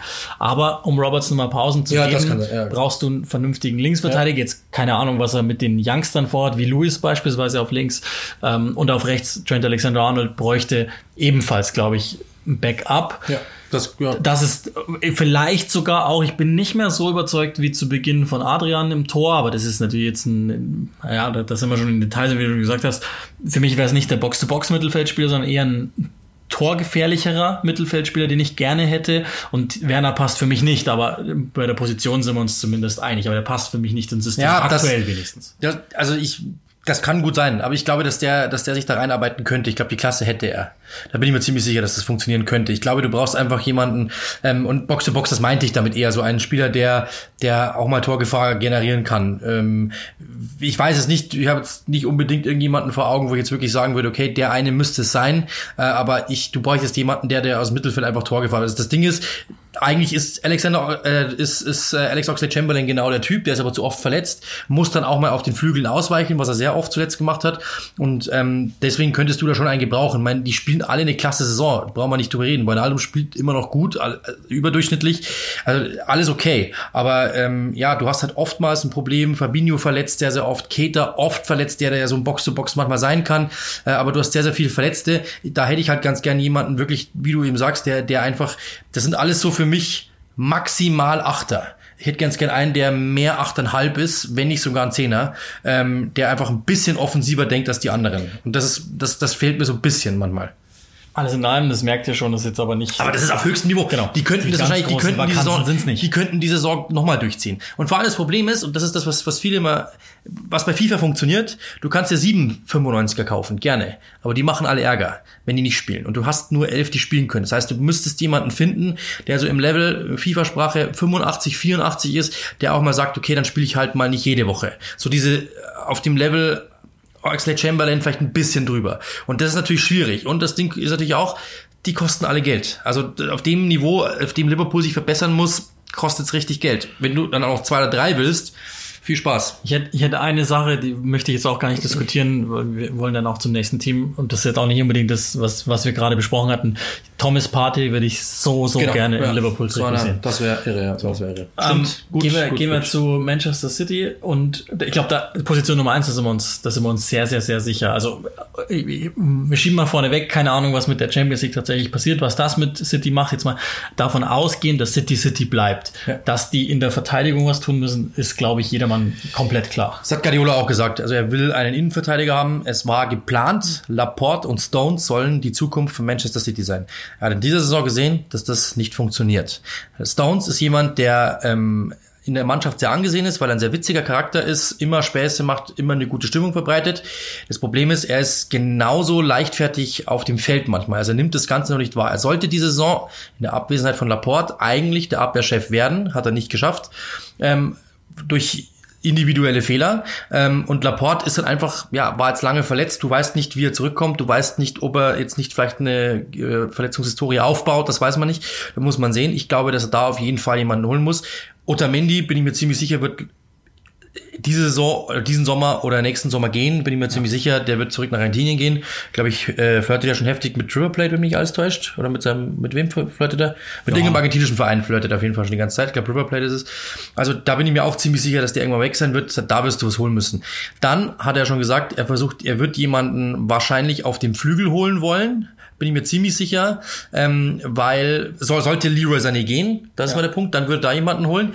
Was er auf jeden Fall möchte, ist ein Linksverteidiger, weil das, glaube ich, haben wir gesehen, Benjamin Mendy funktioniert nicht ja. oder zu, zumindest nicht langfristig. Da würde er jemanden holen und dann natürlich die große Nummer und das ist, glaube ich, eher Sinchenko auch nicht übrigens. Ja, Sinchenko auch nicht, nicht langfristig die, die große Nummer und das Wichtigste, was sie brauchen, und das ist jetzt aber nicht unbedingt für diesen Sommer, ist ein Stürmer. Denn äh, äh, Pep Guardiola sagt, Sergio Aguero ist nicht zu ersetzen. Fakt ist, langfristig muss er ihn ersetzen. Und deswegen glaube ich, wird er da mit Sicherheit, wenn es Möglichkeiten gibt, was man schon beispielsweise liest, Lautaro Martinez, auf den er sehr, sehr große Stücke hält, das auch mit Sicherheit so ein Typ sein kann. Ähm, ich bin mir ziemlich sicher, dass er das versuchen würde, wenn er den bekommen würde, weil also die Chancen werden nicht größer, ihn zu bekommen als diesem Sommer. Äh, und dementsprechend, die, die, die Großen stehen jetzt schon an. Barcelona zum Beispiel, Real Madrid sollen angeblich schon dran sein. Wenn er ihn bekommen könnte in diesem Sommer, glaube ich, würde er es sofort tun. Einfach nur, um die Chancen zu erhöhen, es zu tun. Aber das, glaube ich, wird es gewesen sein. David Silva, was man so hört, der ja geht, ähm, da will er, so hört man, eben keinen Ersatz holen, sondern Phil Foden soll in diese Position reinrücken. Und glaube ich, damit hätte man eigentlich ja, ja. fast schon abgeschlossen. Also der, der Außen, der wohl kommen soll, ist Adama. Ich glaube, das ist auch ziemlich, ja. ziemlich klar geworden. Lautaro Martinez, eben Linksverteidiger, den gilt es noch zu identifizieren. Ja, aber Linksverteidiger bin ich mir ziemlich sicher. Das Innenverteidiger klar, bin ich mir sicher. Und dann wird eben Stürmer muss und sein. eventuell in Außen sollte eben äh, Sané gehen. Frage an dich, letzte Frage, geht Sané? Ich glaube schon. Also ich glaube schon ich habe hab nicht das Gefühl, dass das, dass das noch passt. Da hat der Berater Querelen, aber wenn ich tippen müsste, habe ich schon das Gefühl. Aber vielleicht die, die Geschichte noch abzuhaken, weil es ja immer heißt, Guardiola ist kein Fan von Leroy Sané. Ich glaube, du hast damals das Spiel kommentiert, als es da so das erste Mal aufkam, dass äh, wahrscheinlich eher äh, defensiv-taktische Verfehlungen Sanés, glaube ich, so das ja. Problem gewesen sein sollten damals, oder? Das war ja, das, glaube ich. Ja, genau. Wenn ich mich nicht erinnere, so, ja, genau. okay. Ja, also mal gucken. Er arbeitet ihm zu wenig nach hinten quasi oder zu, zu wenig im Verbund nach hinten und deswegen funktioniert er nicht. Und ähm, ja, das war so ein bisschen was, weshalb die beiden eine Zeit lang mal nicht mehr so konnten. Wir gehen zu den Big Six, nicht zu den Top Six im Moment, weshalb wir auf Tabellenplatz Nummer 4 rutschen zum FC Chelsea.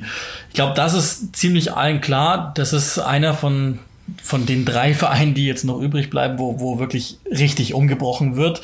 Zum einen, weil sie Geld brauchen und zum anderen, weil sie richtig was tun wollen. Ich glaube, Chelsea können wir etwas kürzer machen, weil wir es schon mal in einem der vergangenen genau. ähm, Podcasts einmal durchgegangen haben, was die brauchen. Also hundertprozentig Ersatzmittelstürmer. 100, also ja. jemand, der wirklich trifft, der, den, den du bringen kannst, der ja. wirklich trifft. Sie brauchen auf alle Fälle torgefährliche, kreative Außenspieler 100 Prozent und sie werden ganz sicher auch auf den Außenverteidigerpositionen, vor allen Dingen links, links oder eigentlich nur Fall. links, ja. was tun müssen. Da ist ja Ben, ben Chilwell die gewünschte Variante. Jaden Sancho ist einer, der immer wieder genannt wird. Und was Lampard sagt, er will einen, einen, größ einen größeren Innenverteidiger will er. Also ihm soll anscheinend die Defensive so ein bisschen zu klein sein im Zentrum. Ähm, da soll er scheinbar einen wollen, der richtig stämmig ist, der richtig kantig ist. Äh, das soll, und dann natürlich, aber das ist natürlich, jetzt kommen wir schon wieder in eine andere Ebene sollte Kepa zum Beispiel gehen, würde er einen Torwart genau, brauchen genau. Äh, und solche Geschichten. Also was verkauft wird, lassen wir es mal weg. Ich glaube, Rüdiger soll tatsächlich auch, wenn man den Engländern glauben darf, im Moment ein Kandidat sein, äh, der nicht unbedingt wohl gelitten ist. Was man sich falsch ja. fände, aber ja, der ist, der ist manchmal einfach auch. Das ist ja, das ist ja, wenn er alles bringt, ein sehr sehr also Klasse Verteidiger, Weltklasse Verteidiger, aber er hat halt auch manchmal der Abwehrchef fehlt mir da auch und der sollte er eigentlich sein. Und da fehlt mir der eine, der einfach sagt, ich bin der Abwehrchef. Es wird da, das, die sind alle so auf einem Level. Rüdiger vielleicht ein bisschen drüber von seinem Status her, aber ich glaube, er sucht jemanden, der A ein bisschen größer ist als Rüdiger, B ein bisschen kantiger ist als Rüdiger und C auch noch mehr Abwehrchef ist, weil das fehlt nämlich. Also so, äh, John Terry haben wir bei Chelsea eben seit John Terry nicht mehr gesehen, das muss man klar sagen. Ja. ja, und dann ist eben die große Frage, das haben wir auch schon angesprochen, Jaden Sancho, der ja groß im Kurs steht, der Chelsea-Fan äh, ist, was man so hört, viele Freunde auch im Club hat, so aus Jugendvereinen und so weiter, ähm, oder die Chelsea-Fans sind und auch da in der Gegend wohnen. Ähm, aber wenn natürlich der kommen würde, wäre natürlich ein Großteil des Budgets schon weg. Also das ist das große Problem. Und mit mit Hakim Ziyech haben sie schon einen verpflichtet, der auch außen spielen kann, theoretisch. Den nächsten im Bunde, Manchester United, nämlich können wir ebenfalls recht kurz machen, weil wir es ebenfalls schon hatten. Brauchen alles. Folgen, die brauchen im Grunde auf jeder Position was. Ähm, auch da wird's, da, da gibt es einen Dominostein, wenn der umfällt, Paul ja. Pogba, dann, dann geht's richtig rund. Aber im Grunde genommen auf jeder Position, vor allen Dingen aber natürlich in der Innenverteidigung. Das ist, glaube ich, ja das ist, also du, es gilt neben immer noch Maguire. die Nummer zwei neben Harry Maguire zu finden, ja. um den wieder wirklich richtig stabil aussehen zu lassen. Und dann geht's natürlich immer so weiter, dass sie auch, ähm, sagen wir mal, im offensiven Bereich über die Außen noch ein bisschen Geschwindigkeit Absolut. brauchen. Ähm, da haben sie im Moment ja recht viele Achter, die eigentlich eher so mit, mit Lösungen abseits des Balles daherkommen, nicht so sehr. Ja, Daniel am Ball. James ist, hat Tempo, aber zum Beispiel aber Gary Neville. Gary Neville sagt, und das ist absolut richtig, wenn das dein vierter äh, dein vierter Außenstürmer ist, bist du heilfroh, weil du jemanden im Pokal schicken kannst, der dir richtig Dampf machen kann. Ähm, aber die Qualität, dein Erster zu sein, ist halt nicht. Und das muss man ganz klar sagen. Äh, Martial fühlt sich, Martial und Rashford sind für mich beide im selben, haben beide dasselbe Problem. Sie werden zwischen Links- und Mittelsturm hin und her geschoben. Da muss auch eine klare Wobei Hierarchie Rashford ist jetzt, glaube ich, schon klar Genau, Mittelstürmer. absolut, Also ja, ist aber es, zuletzt gab es auch dann wieder mal den Wechsel hin und her. Also du brauchst, ich finde, du brauchst zu den beiden, die beiden sind nicht das Problem. Du brauchst ein Pendant auf der rechten Seite, auf jeden Fall, weil da ist immer dann eben, ob es James ist oder egal wer, ist da einfach auch Greenwood, der einfach noch nicht auf dem Level sein kann. Ja, das ist ja die größte Aufgabe, glaube ich, dass du altersstrukturell Genau. so weit durchmischst, dass das alles Genau. sinnvoll erscheint und eben nicht mehr dann Greenwood und Rashford müssen. muss sagen, mit Bruno Fernandes hat, haben sie wirklich schon einen riesen Cornerpiece. Wenn der so weiterspielt, viel Spaß. Ja. Und dann noch so unter Fred haben wir auch besprochen, Fred passt, auch, glaube ich, auch grad. Unter, unter äh, Sonstiges würde ich nur kurz sagen, eine Sache, wir haben eine Entscheidung, wir haben ja im Sommer mit Sicherheit mitbekommen, äh, entweder David De Gea oder Dean Henderson. Dean Henderson, der, der zurückkommt, der sagt, ich setze mich mit Sicherheit nicht auf die Bank bei euch. Und dann ist die große Frage, für wen entscheidet sich Ole Gunnar Solskjaer? Sagt er, ich verkaufe Henderson äh, und verkaufe damit so ein bisschen Manchester DNA, England und so weiter? Oder sagt er, das mit De Gea funktioniert nicht, den cashen wir ein, den gehen wir zu Real Madrid, kassieren dafür 100 Millionen und freuen uns über diesen, über diesen Geldsegen und kaufen damit drei andere. Das könnte zum Beispiel natürlich auch eine Möglichkeit sein. Aber da werden wir eine Entscheidung sehen und die würde mich sehr interessieren. Ich mache es ungern, aber ich korrigiere dich. Wen verkauft Ed Woodward? Nicht Okay. Ole Gunnar Solskjaer. Hat überhaupt nichts zu Unser, unser spezieller Freund. Wenn es denn irgendwann mal einen Sportdirektor gäbe für United, na, dann bitte zuschlagen, weil es ist höchst überfällig. Tottenham, auch das haben wir schon, schon mal kurz angeschnitten in einem der vergangenen Podcasts, weil das Mourinhos zweites richtiges Fenster wird und das erste im Sommer, wird da, glaube ich, der Umbruch final stattfinden. Also dieser viel zitierte Umbruch, den ich so gerne habe. Also was ich denke ist, um, auch da wird so ziemlich jede Position nochmal neu bestellt werden. Da, auch da, wenn denn Harry Ja. Kane wirklich, da, das ist jetzt natürlich der, der Volkssport der Engländer, wenn gerade nichts zu vermelden ist, dann wird diskutiert darüber, ob Kane geht und wahrscheinlich nicht innerhalb der Liga. Das haben wir auch schon mal alles mit euch besprochen, müssen wir jetzt nicht weiter aufmachen. Was ich denke, so übergeordnet, die Mannschaft wird physischer und größer werden unter Ja, Mourinho. Das ja, ist, glaube ich, ziemlich sicher. Und damit geht natürlich einher, sie brauchen mindestens einen neuen Innenverteidiger. Alderweireld wird überraschend jetzt doch bleiben. Und auf den Außenverteidigerpositionen ist, glaube ich, auch kein Geheimnis. Auch da muss was passieren. Das ist das große Problem, dass eigentlich ähm, die, die gut sind, haben eine ähnliche Position. Das ist so immer, das ist, glaube ich, so ein bisschen das Problem. Du brauchst einen Innenverteidiger, du brauchst eigentlich einen Rechtsverteidiger, wobei, ja, wenn, wenn Aurier, aber mich überzeugt der auch nicht vollends, wenn ich ehrlich bin. Ich glaube auch Mourinho nicht. Auch Mourinho nicht. Dann brauchst du einen Linksverteidiger, denn da hast du mit, mit also Ben Davis bin ich auch kein Freund. Ähm, du hast Rose jetzt abgegeben, also das ist, das ist so die, die große Ja, Tanganga ist ein Innenverteidiger. Innenverteidiger, wenn du sagst, der ist ja eigentlich perfekt als vierter Innenverteidiger zu sagen, ja, ich habe noch einen, der kommt aus der Jugend, den bauen wir langsam ein, perfekt. Aber du brauchst im Mittelfeld, finde ich, noch einen mehr, aber was du enorm brauchst, enorm, enorm, enorm, enorm, ist, sind Flügelspieler, die überdurchschnittliche Klasse liefern, damit eben Dele Alli wieder zurück auf diese 10 kann, finde ich. Ja. Und du brauchst auf jeden Fall ähm, einen Ersatzstürmer, ja. für Harry Kane. Aber ich glaube, da bin ich nicht der Erste, der das sagt und ich bin nicht der Letzte und ihr könnt gerne die ganzen Episoden zurückscrollen in den letzten Jahren, wie oft wir das gesagt haben, weil es, äh, war zumindest okay. Er hat Du sich rausgekegelt. Ja, er, Du brauchst zumindest faktisch jemanden, der es tut, der einfach spielt und das kann einfach nicht sein, dass du am Ende mit Lukas und mit Bergwein in der Doppelspitze spielen musst und die beiden glauben, sie können jedes Mal ins Dribbling gehen Ja. und jeden Ball verlieren. Du hast einfach keinen glaub, Spieler, der- der, mal was festmacht. Der Lerneffekt war jetzt da, weil eben die verletzten Situation Genau. so ist, wie sie ist, dass sie gemerkt haben, wir brauchen im Grunde alles irgendwie. Ja. Also im Mittelfeld haben wir ja auch schon mehrfach gesprochen. Absolut. Mal gucken, äh, wie da jetzt die im Winter gewählte Variante funktioniert. Aber ich gehe auch davon aus, dass im Zentrum Größe wie Physis, wie Schnelligkeit gebaut und Dombele scheint ja auch schon nicht mehr so Bock zu haben auf London daher. Ja, Mourinho und London auch nicht mehr so Bock auf ihn. Ja, oder, oder vielleicht Londons äh, Gastro. Nachtclub wahrscheinlich schon. Gastro- und Nachtclub Nachtclub-Szene und so, sehr die, gerne. die wahrscheinlich, die nehmen ihn sehr, sehr gerne mit wahrscheinlich, ja, klar. Das letzte Team ist auch, haben wir immer wieder besprochen, bei diesen Big Six ist das letzte im Bunde, was die Tabelle betrifft. Wir haben schon ein bisschen was über sie gesagt.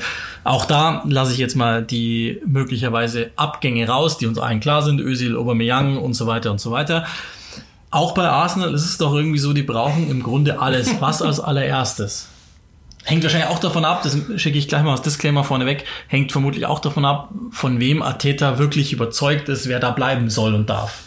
Also du brauchst, also was ist denn das, was ist denn das große Problem? Das ist die Defensive. Ja, also du brauchst einen Innenverteidiger. Ich würde sogar drei holen. Ja. du brauchst einen Innenverteidiger. Ich also die aus würde ich Holding behalten, weil ja. alter ja, passt okay, der Rest passt. weg. Aber Sokrates, nein, danke. David Lewis, nein, danke. Ähm, Chambers hat's mir nicht bewiesen, weil auch immer verletzt. Also damit sind wir eh Ja, schon. bei Mustafi haben wir auch schon Mustafi- in einer der Episoden besprochen. Da wird, glaube ich, eine andere Situation gut tun. Mustafi doppelt, nein, danke. und dann geht, dann sind wir da schon mal durch. Also du brauchst Innenverteidiger noch und nöcher. Ähm, ich finde im zentraldefensiven Mittelfeld, das habe ich nicht als Problem gesehen, weil du hast Torreira, den glaube ich hat einfach nie ein Trainer richtig gestärkt. Ich glaube, der hätte es schon. Ähm, du, dann hast du Gendouzi mit jemandem, der, der so Box-to-Box sein kann. Das heißt, du hast mit Torreira jemanden, der gegen den Ball arbeitet. Du hast mit Gendouzi jemanden, der nach vorne treibt. Und zwar nichts anderes. Äh, und dann hast du da schon mal zwei, die was können. Vielleicht kannst du noch ein Backup gebrauchen, der vielleicht so ein bisschen, so ein Ceballos, wie er momentan spielt, super, also der unter Ateta völlig funktioniert, äh, sehr, sehr gerne. Und dann brauchst du halt jemanden, also so ein, stell dir mal vor, du hättest so einen Bruno Fernandes bei, bei Arsenal zum Beispiel, einen, der so verteilt, also ein Zehner, der ein bisschen kreativ ist, der ein bisschen zwischen die Lücken reingeht, der aber auch dynamisch genug ist, selber mal eine Lücke zu reißen. Özil. Ja, eben nicht, eben nicht. Äh, Du wolltest eben so einen moderneren Zehner und dann, glaube ich, würde es funktionieren. Und dann sind wir wieder, sind wir ganz vorne. Vielleicht kriegst du es irgendwie hin, dass Pepe funktioniert. Vielleicht kriegst du es hin, dass Lacazette wieder funktioniert und vielleicht aber Aubameyang. Die drei sind nicht das Problem da vorne, finde ich. Also du kannst Backup gebrauchen auf allen Positionen da vorne auch. Oder vielleicht jemanden, der die mal richtig nervt. Aber mit dem könnte ich sogar noch leben. Und Bukayo Saka zum Beispiel, also ich finde, das, das muss man schon sagen. Die, die nachkommen, ja, mit Bukayo Saka, mit Gendouzi, mit äh, Reese Nelson, Ja. äh, den du da hast, Willock, mit, Gen, mit Gendouzi. Willock, genau, Light, du hast also eine, also einen Ketia, den man auch Ja. noch nennen kann, den, der irgendwann mal vielleicht kommen könnte. Also der, der, der Talentboden. Oh, Martinelli nicht Ja, vergessen. ich wollte gerade sagen, lass mich einmal umdrehen. Was brauchst du nicht? Gabriel Martinelli. Torwart hast du, glaube ich, ist okay. Ist okay, Ist okay. Also wir haben über Leno mehrfach gesprochen, aber das ist, das ist nicht, das Nein. ist nicht Stelle Nummer eins. Der wird ja auch so oft beschossen, irgendwann ist. Ist ein Fleck auf dem Und Hemd. du hast, und du hast Gabriel Martinelli, der 18 ist und bei dem man, glaube ich, sieht, okay, der hat einfach alles. Ja.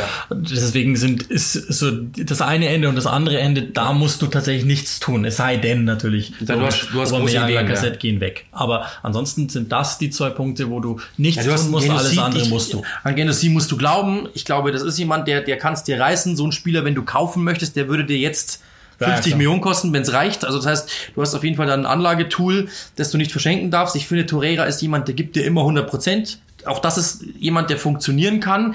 Das habe ich einfach nie gesehen, dass an den jemand geglaubt hat, so richtig an den geglaubt hat. Das, das habe ich einfach nicht gesehen. Sowohl Una Emery hat es nie, der hat es ja auch öffentlich teilweise ihn wirklich, also teilweise wirklich diffamiert und ähm, den, an den muss jemand glauben, meiner Meinung nach. Der könnte funktionieren. Und dann, wenn du noch so rein theoretisch Özil mit Ceballos ersetzt, der, natürlich nur geliehen ist und der auch zurück will, alles klar. Aber so einen Typen, der ein bisschen Spielwitz hat, ein bisschen Dynamik hat, ein bisschen Technik hat und auch ein bisschen Physis hat, denn das haben sie halt auch nicht, ähm, dann kann das funktionieren. Also das ist wirklich... Ähm, also zum Beispiel, also man, man stelle sich vor, die würden Didi und Madison zum Beispiel holen, dann wäre das Mittelfeld natürlich irre, weil du hättest jemanden, der gegen den Ball arbeitet, du hast jemanden, der, der aufreißt, die ich übrigens beide bei FIFA in meiner Mannschaft habe, ähm, vielleicht deswegen. Ähm, also das, das könnte funktionieren. Also du brauchst jemanden, der ein bisschen kreativ ist, ein bisschen Dynamik hat im Mittelfeld noch und dann, dann könnte es funktionieren. Aber ja, wie gesagt, ich finde, Aubameyang, muss man auch sagen, der ist in allen Expertenteams, ist der in der, in der Elf der Saison bis jetzt. Weil er ist einfach ein Weltklasse-Stürmer. Ja, das. Ding ist, und das ist das, was Arsene Wenger immer gesagt hat, sobald ein Spieler 30 wird, geht in sämtlichen Werten die Kurve nach unten. Er wird ein bisschen langsamer, er wird äh, ein bisschen Ja, verletzungsanfälliger. das ist Punkt Nummer eins bei ihm, ne? Die, und so weiter und so fort. Genau. Irgendwann. Die geht irgendwann mal und ich bin mir nicht sicher, ob das, also das, machen wir es mal umgedreht, das Spiel eines Alexandre Lacazette wird gut altern. Er war nie derjenige, der die großen Meter gemacht hat. Er war immer jemand, der den Ball abgeschirmt hat, der eine Finte gemacht hat, Abschluss, der meistens sogar nur mit einem Ballkontakt abgeschlossen hat. Der wird gut altern. Der wird mit 35 auch noch seine Tore machen. Da bin ich mir ziemlich sicher. Oder eher. Aber Aubameyang kann halt immer viel über Dynamik und viel über Schnelligkeit. Und das wird, glaube ich, nicht ganz so gut altern wie Lacazette. Also ich glaube, wenn du den eincashen kannst, du kriegst für den 80 Millionen, glaube ich, würde ich es mir überlegen. Weil dann kannst du sagen, okay, dann haben wir wenigstens auf dem, äh, dann können wir wenigstens die nächste Generation vorantreiben. Weil Meister werden wir so oder so nicht. Ja. Also zwei Sachen bleiben auf alle Fälle offen und die sind doch für mich die mit interessantesten überhaupt in diesem Kosmos und es gibt bei keinem Team so sehr Fragezeichen, die drüber schweben, ist für für wen kann sich Ateta wirklich begeistern? Das, glaube ich, bleibt, der Rest der Saison bleibt den Spielern, die jetzt unter Vertrag stehen, dafür, den Trainer zu überzeugen, genau. ich bin einer, auf den du bauen solltest, oder aber ich will überhaupt einer sein, auf den du bauen solltest. Stichwort Aubameyang. Und Punkt Nummer zwei ist natürlich, mit wem spielst du bei FIFA? mit den vorher genannten äh, Spielern. Aber das muss man noch am Einsatz zu sagen.